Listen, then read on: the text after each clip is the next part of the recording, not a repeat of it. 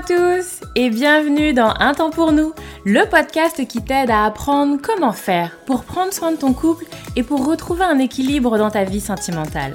Moi c'est Lucie, je suis thérapeute de couple et avec ce podcast j'ai vraiment envie de dépoussiérer les croyances qu'on a autour des relations sentimentales. Ici tu vas voir, on parle sans filtre, sans tabou, mais aussi sans jugement et toujours toujours avec bienveillance. Donc, retrouve-moi sur ce podcast toutes les semaines si c'est compliqué dans ton couple ou si ça va, mais que tu as envie de l'entretenir et de le booster un peu. Dans tous les cas, tu es au bon endroit, alors installe-toi, on est parti. Bonjour, installez-vous, j'espère que vous allez bien. Je suis ravie de vous retrouver aujourd'hui pour un épisode du podcast euh, où on va parler à nouveau séparation je sais que je parle beaucoup de séparation, mais, euh, mais je sais que c'est un sujet qui est important, je sais que c'est un sujet qui vous touche, et je sais que vous êtes nombreux et nombreuses à euh, être en grande souffrance quand euh, vous vivez ces, ces moments-là, ces épreuves-là dans votre vie, et donc ça me semble normal de vous apporter du contenu et du soutien. et aujourd'hui, dans l'épisode du jour, j'ai envie de vous parler du juste après en fait. Donc cet épisode, il est pour vous si vous venez juste de vous faire quitter ou si vous venez juste de quitter quelqu'un quand c'est encore tout frais. Ça peut vous faire du bien quand ça fait quelque temps aussi. Hein. Et ça peut faire du bien à tous ceux qui aiment écouter mes épisodes de podcast, même s'ils ne sont pas complètement concernés. Je, à la fois, je suis, toujours surprise quand les gens m'ont dit qu'ils ont adoré un épisode mm, et que la thématique les concerne pas du tout. Et, euh, et en même temps, je le fais aussi. J'écoute des podcasts où je suis pas concernée, bref. en tout cas, quoi que vous fassiez et euh, qui que, quel que soit le, le, biais par lequel vous entrez et que vous écoutez ce que j'ai à vous dire, si vous, ça vous appelle et que ça vous touche, n'hésitez pas. Et surtout, c'était ça que je voulais dire, partagez-le autour de vous. Si vous avez une amie qui est dans la détresse, une amie qui vient de se faire quitter, ça peut que lui faire du bien. Donc voilà, n'hésitez pas à partager autour de vous à ceux qui euh, ont besoin d'entendre ça. Donc on se parle séparation. Clairement, c'est pour beaucoup de personnes un tsunami et j'ai envie de commencer par vous rappeler que quand on se sépare, quand on prend, et alors dans les deux cas, quand on se fait quitter et quand on est quitté, quand on, non, quand on quitte quand on est quitté. Je ne mets pas de hiérarchie, je ne mets pas du c'est pire l'un ou l'autre. Je pense que ça dépend vraiment de chacun, ça dépend vraiment des situations et je crois pas que c'est pire dans un sens ou dans l'autre. Clairement, ça peut être une terrible souffrance dans les deux situations, donc euh, je m'adresse vraiment aux, deux, aux deux possibilités aujourd'hui. Et donc, comme je disais, j'ai envie de, d'explorer avec vous un petit peu les phases du deuil parce que je trouve qu'il y a beaucoup de similitudes. Bien sûr, c'est pas copier-coller, mais il y a quand même euh, quelque chose qui, qui y ressemble et il y a, y a, quelque chose un petit peu quand même de l'analogie du deuil qui me semble intéressante. Donc, pour reprendre un petit peu l'analogie au niveau du deuil, la première étape juste après, le juste après, c'est le choc. Et clairement, c'est un choc. Je le vois, il y a pas mal d'entre vous qui viennent me voir sur Instagram et qui m'envoient des messages quelques heures, parfois quelques jours après euh, la séparation et clairement, on est en phase de choc. On est un peu... Euh, un peu hébété, un peu j'ai pas compris, un peu c'est du rêve ou c'est de la réalité, j'ai dû manquer un épisode, des vraies incompréhensions de mais il y a deux jours il me disait qu'il m'aimait, mais on avait prévu de faire un enfant, mais on vient d'acheter une maison. Vous voyez, c'est cette incompréhension de mais je tombe de l'armoire, mais d'où ça vient? Comme, euh, comme quelque chose qui est venu m'agresser, je n'ai rien vu venir. Vous voyez, il y a vraiment ça. Et le terrassement.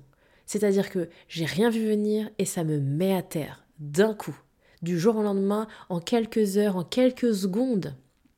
Je me sentais bien et je me retrouve complètement à terre, à ne pas pouvoir, à ne pas savoir comment faire pour me relever. Un choc. Et c'est ok, c'est normal. Et je rappelle également que la durée de la relation n'a rien à voir que ça fasse deux mois ou vingt ans, vous pouvez ressentir énormément de souffrance ou très peu ou un petit peu. Bref, ça n'a rien à voir. Donc cette première étape-là, elle est complètement ok. Elle est complètement normale et elle est... Euh, comment dire ça? Dans la mesure du possible, elle est ne pas réfréner. Souvent, on tasse, on essaye de se contenir parce que il faudrait pas qu'on, vous voyez, il y a beaucoup de jugement, en tout cas sur euh, sur cette première réaction qui, à mon sens, est beaucoup est beaucoup plus euh, euh, fréquente qu'on le pense et les gens ne se laissent pas aller à complètement vivre. Moi j'en vois combien j'en vois qui viennent de se faire euh, larguer dans la journée et qui tout de suite me disent ok bon bah c'est quoi la prochaine étape, comment je sors de ça, comme si voilà, tout de suite je me remets en selle, alors ok c'est quoi le next step? Hey, hey, attends, est-ce que t'es pas en train de te relever un peu trop vite? Est-ce que t'es pas... prends le temps. Prends le temps. Tu viens de tomber là, prends le temps en fait de ne pas tout de suite te relancer quelque part alors que tu es encore sonné et que tu sais pas très bien où tu te diriges. Vous voyez, c'est un peu ça l'idée. Et ensuite, une fois cette période de, de, déni, de choc, alors bah il y a tout un flot émotionnel. Donc vous allez retrouver le déni, colère, tristesse. Moi je rajoute la peur. Il y a, alors, il y a des, grandes phases de tristesse, un peu dépressif, où vraiment tout devient noir, tout devient compliqué, on est complètement perdu. Et euh, il y a aussi beaucoup de peur. Moi, j'entends beaucoup, beaucoup de peur. Mais qu'est-ce que je vais faire? Mais est-ce que je vais être capable, vous voyez, de, remise en question de soi Mais qu'est-ce que la, suite est effrayante en fait. Et souvent, la suite est effrayante parce que inconnue.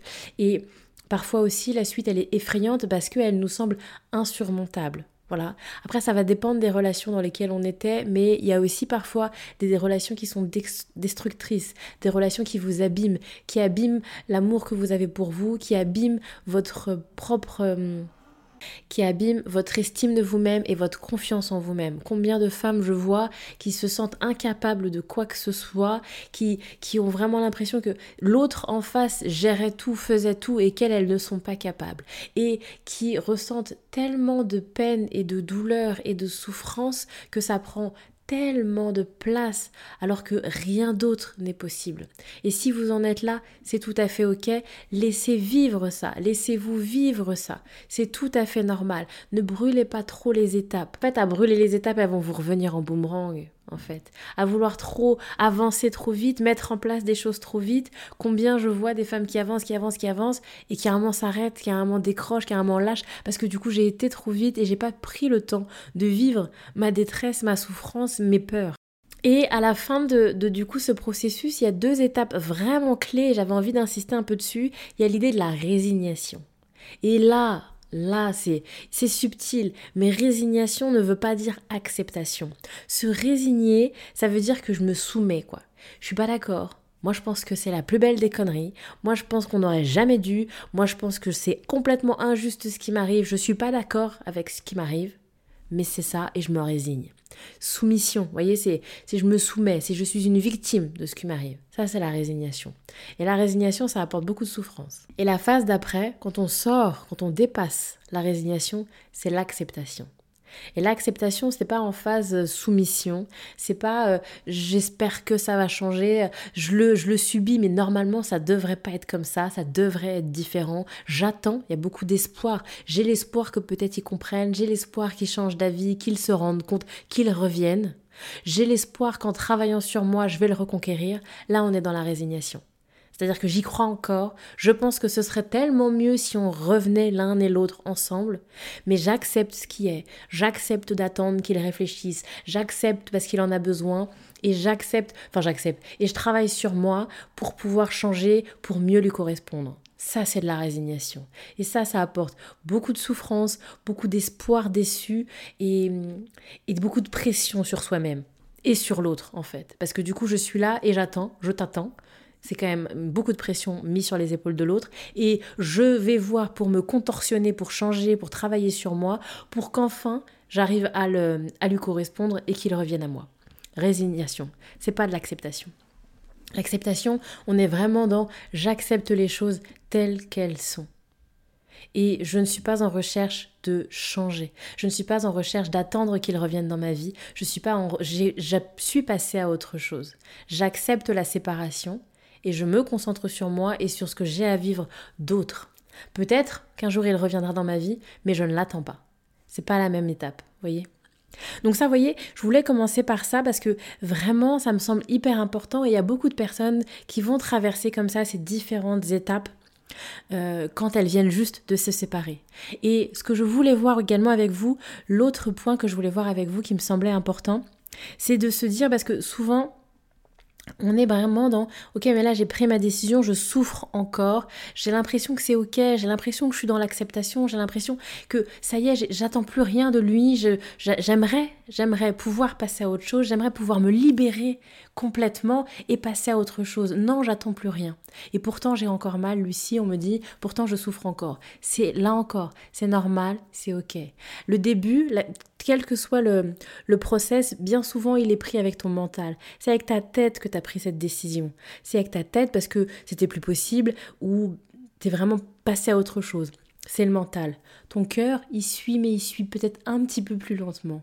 Et peut-être que ta tête, elle est OK, ton cœur, il souffre encore. Et c'est tout à fait normal. Laisse-toi le temps. Et ne focalise pas. Laisse-toi traverser plutôt que de focaliser sur ce que tu es en train de vivre. Et de la même manière, le fait de penser à l'autre, le fait que l'autre te manque, le fait que tu aies encore du désir, que tu fantasmes encore sur l'autre, que sexuellement tu sois encore attiré par l'autre, que tu aies également des doutes, des et si, et qu'est-ce que ça aurait été, et tous les, les moments clés, les moments anniversaires. Ah bah là c'est le premier anniversaire où du coup je ne suis pas avec lui.